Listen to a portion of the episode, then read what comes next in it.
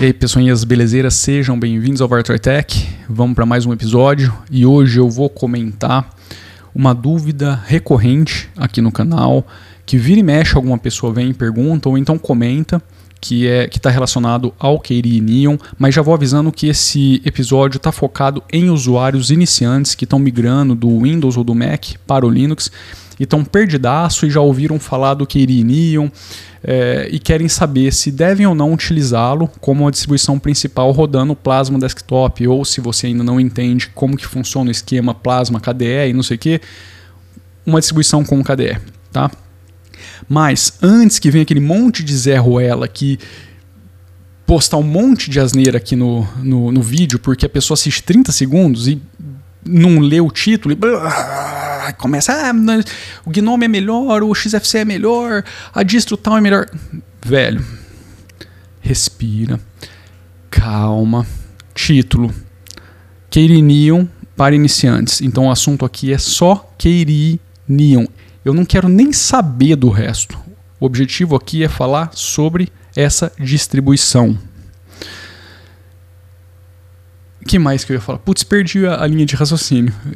É tanta que esse pessoal fica pondo aí às vezes que eu acabo me embananando. Mas enfim, antes que o, a chuva de Zé Ruela aparece aí para falar isso daí, não me entenda mal, tá? Não tô criticando as pessoas que fazem parte aqui do canal. É que claramente tem algumas pessoas que aparecem nos comentários que assistem com certeza no máximo 30 segundos a um minuto porque postam coisas que assim foram discutidas lá na frente do vídeo e ela simplesmente entendeu? Então, né, vamos assistir o conteúdo inteiro e acho muito bacana se você tiver alguma dica relacionado ao Neon para essas pessoas que estão querendo utilizá-lo, cara, deixa aí, deixa aí nos comentários porque é bacana, enriquece aqui o, o conteúdo e você não precisa concordar comigo, tá? Não estou aqui falando tudo. o meu objetivo não é que o que eu falo é, seja verdade absoluta e as pessoas têm que seguir. Na verdade, isso aqui é uma opinião minha, focada em pessoas que estão querendo vir para cá.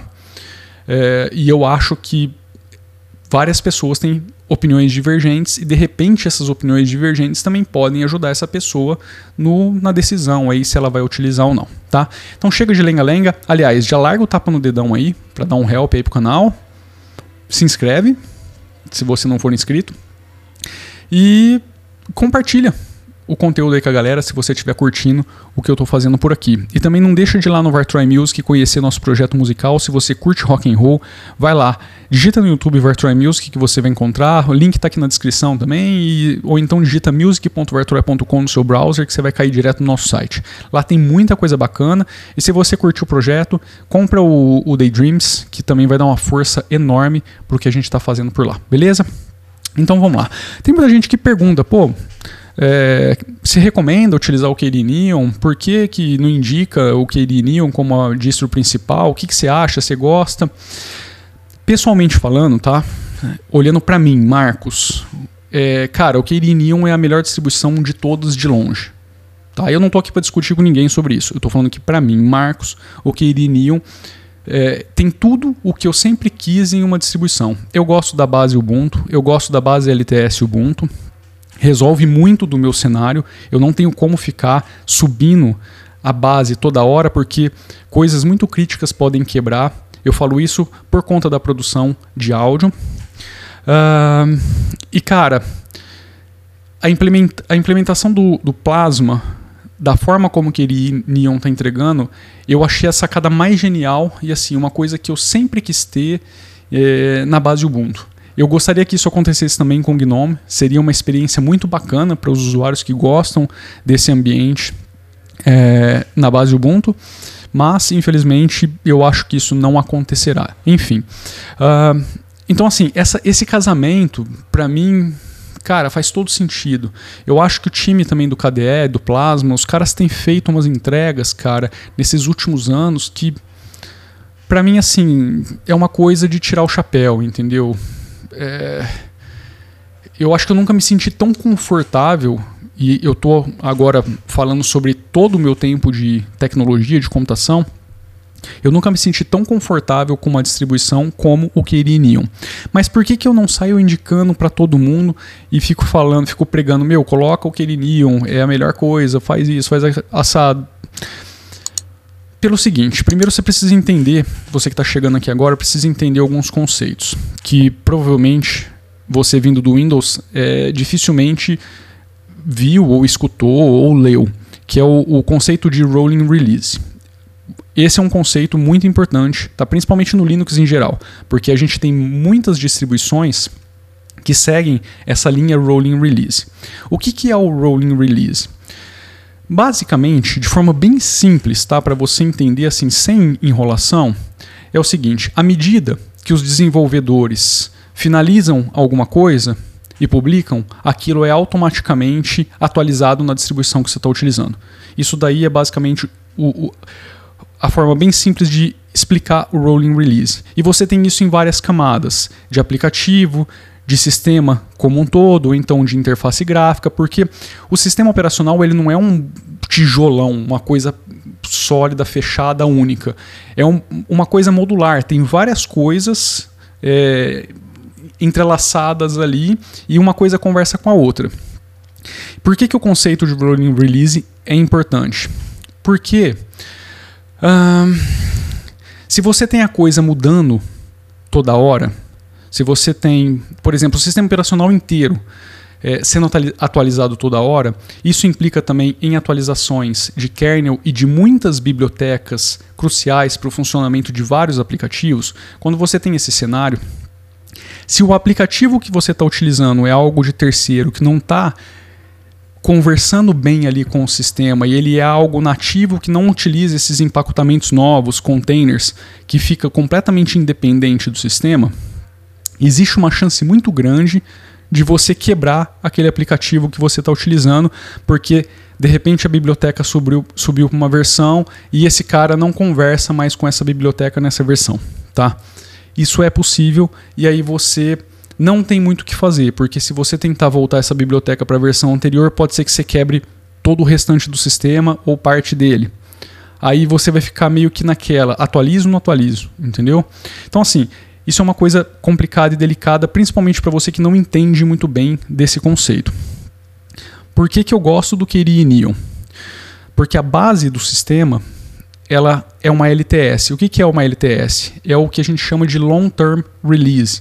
É, uma, é um release, né, uma entrega de longa data. Ela vai durar um ciclo muito longo. Ela não vai ficar subindo, não vai ficar subindo esses degraus, entendeu? Então, assim, a base sólida garante que tudo que foi feito para essa base vai funcionar perfeitamente em todo o ciclo de vida dessa base. E no Ubuntu a gente está falando de 5 anos. No Keiri e Neon, não existe esse intervalo tão grande, porque como o time ali é pequeno, a proposta dos caras é pequena, quando o Ubuntu soltar a próxima LTS, o próximo Long Term Release, isso acontece de dois em dois anos, os caras automaticamente vão te pressionar a subir para essa versão.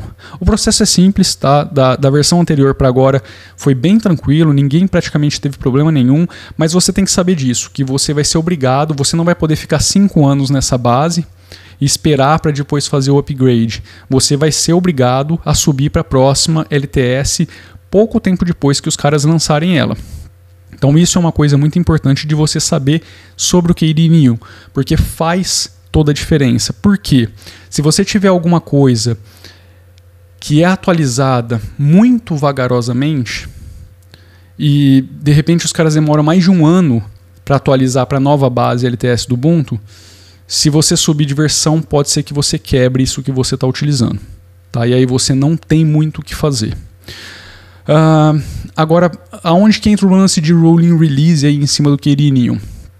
O Plasma Desktop, o KDE, a parte gráfica que você está vendo é, o, do sistema operacional, né, as, o ambiente gráfico mesmo, o desktop, ele está no formato rolling release, ou seja, à medida que o time de desenvolvimento do Plasma ou do KDE, como queira, é, faz as entregas, isso rapidamente vem para o Neon. Significa que o, que o desktop é totalmente instável e não confiável? Não. Porque você já não está falando de uma entrega beta ou alfa ou de desenvolvimento. Eles têm vários estágios. Eles só fazem a entrega final quando aquilo está de fato pronto para uso. Em pouco tempo também isso é dissipado para outras distribuições rolling release. Então assim, o seu desktop vai continuar estável. Só que você vai ter toda a parte gráfica dele evoluindo com muita rapidez e assim, numa frequência muito grande, muito grande mesmo. Isso significa que você vai ter muita atualização para fazer no seu sistema. Isso às vezes pode acontecer de ser diária, ou um calhamaço na semana, ou um calhamaço a cada 15 dias.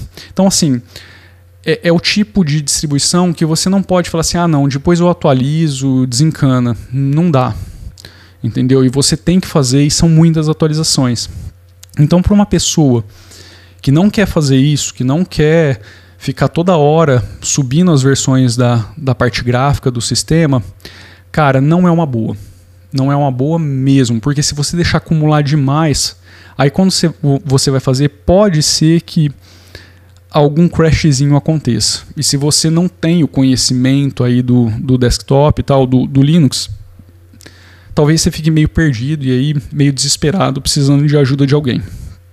Difícil de acontecer, principalmente se você seguir ali, pô, saiu a atualização, tenta fazer na mesma semana que tudo de boa, tá? A coisa vai bem bacaninha. Agora, se você largar, aí fudeu, velho. Aí fudeu mesmo e vai acumular e vai vir uma, um calhamaço de atualização para você fazer. E também você tem que estar ciente que, assim, Nesse caso, a parte gráfica do seu sistema ela vai estar tá mudando constantemente. Então, às vezes, algumas coisas saem do lugar, porque os caras decidiram tomar uma outra linha de desenvolvimento para aquele negócio, entendeu?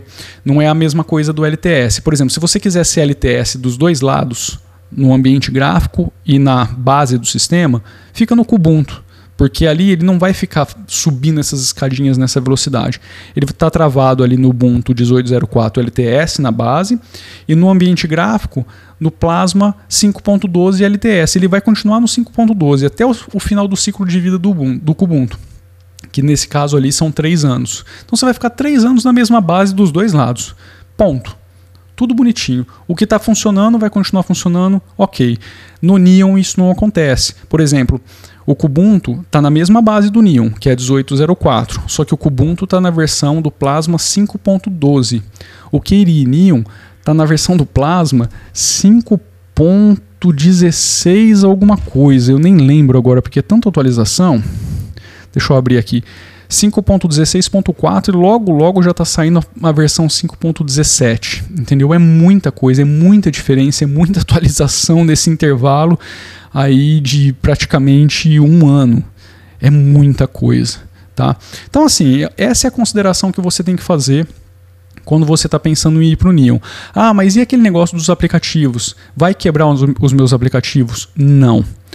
Geralmente, os aplicativos estão relacionados com as bibliotecas da base do sistema e não com o Plasma em si, a não ser que seja alguma coisa muito interligada com o Plasma, tá? com o KDE, com as tecnologias que o KDE está utilizando. Mas aí é muito provável que o aplicativo suba junto com o, com o desenvolvimento ali do, do, do Plasma. Dificilmente ele vai ficar para trás. Tá? É, e, e, se isso acontecer, a gente está falando de algo muito antigo, que já está abandonado há muito tempo, e aí provavelmente você já vai estar tá tendo dificuldade. E a minha recomendação também é que você sempre procure esses novos empacotamentos, que são os Flatpaks, os Snap Packages e os App Images, que são tipos de entrega de software que tiram um pouco aí, tiram um pouco não, né? Eles desligam o aplicativo da base do sistema operacional. Então, se o sistema mudar, os aplicativos continuarão funcionando. Tá? A gente já tem casos de distribuições que o foco é bem esse, que o, o núcleo do sistema ele vai ficar sempre mudando, mas todos os aplicativos ali instalados eles vão ser entregues nesse formato, porque qualquer coisa que aconteça com o sistema operacional não vai quebrar o aplicativo. Mas o foco aqui do episódio não é esse, o foco aqui é o Keri. Finalizando, devo ou não então instalar? Cara, Aí você tem que pesar essas considerações que eu tô te dando. Se você quiser ter o tipo o mais moderno possível, o mais moderno não, vai. o, o, mais atualizável possível, o mais atualizado possível do Plasma Desktop, se você quiser, deixa eu reformular que ficou ruim isso. Se você quiser ter o Plasma Desktop na versão mais atualizada possível, tá na última versão, só que numa base estável, que você não vai ter que se preocupar com quebra de aplicativo, cara, é show. Lembrando que você vai ter que atualizá-lo com muita frequência. Se você estiver disposto a fazer isso, show de bola. Aliás, atualização, cara, sempre faça. Não deixa parado não, porque isso é o que garante a segurança do seu sistema e muitas vezes a resolução de alguns bugs que podem estar te atrapalhando no dia a dia. Então, saiu a atualização, faça, tá? No Keyring isso vai acontecer com uma frequência muito grande e aí você vai ter que fazer com muita frequência. Então, esse é o ponto chave para você escolher. Se você quer ter o plasma na última versão, tá? Ter o, o tipo o mais novo do mais novo do mais novo na, na, novo na parte gráfica, na base estável, tá? E eu diria que assim, um, se você quiser ter um mais moderno em termos de desktop também, porque na minha opinião, tá, o Plasma é o que você tem hoje de mais moderno aí no, no Linux. Então, se você quiser ter todos esses elementos aí num pacotinho, o Keyri Neon com certeza vai ser a distribuição putz, perfeita para você. É, agora, se você algum desses pontos for atrapalhar o seu dia a dia, desencana porque vai ser só dor de cabeça tá? E é por isso que eu não saio indicando para todo mundo, porque eu acho que é muito importante que as pessoas entendam todo o cenário para depois decidir se elas vão entrar de cabeça ou não naquilo. E principalmente quem está vindo de fora do Linux não entende nada, talvez isso assuste. A pessoa fala, pô, mas cara, que coisa maluca, é muita atualização, a coisa está mudando o tempo todo e tal. Eu não estava acostumado com isso, porque isso de fato não acontece no Windows. Tem gente que fica 10 anos em cima do mesmo da mesma carinha do sistema, entendeu? Então, assim, isso é muito importante que você saiba. Mesmo vale para para pessoas que estão vindo do, da, do Apple. É, cara, a mudança ali é mínima e com uma frequência muito espaçada. Então é importante que você saiba isso, tá bom? Chega de falar, já ficou muito longo esse episódio. Eu vou ficando por aqui. Larga o tapa no dedão, se inscreve e sem Zé Roelice aí nos comentários, hein? Se você já está aqui faz tempo. É, é isso. Vou nessa. Um abraço. Fui.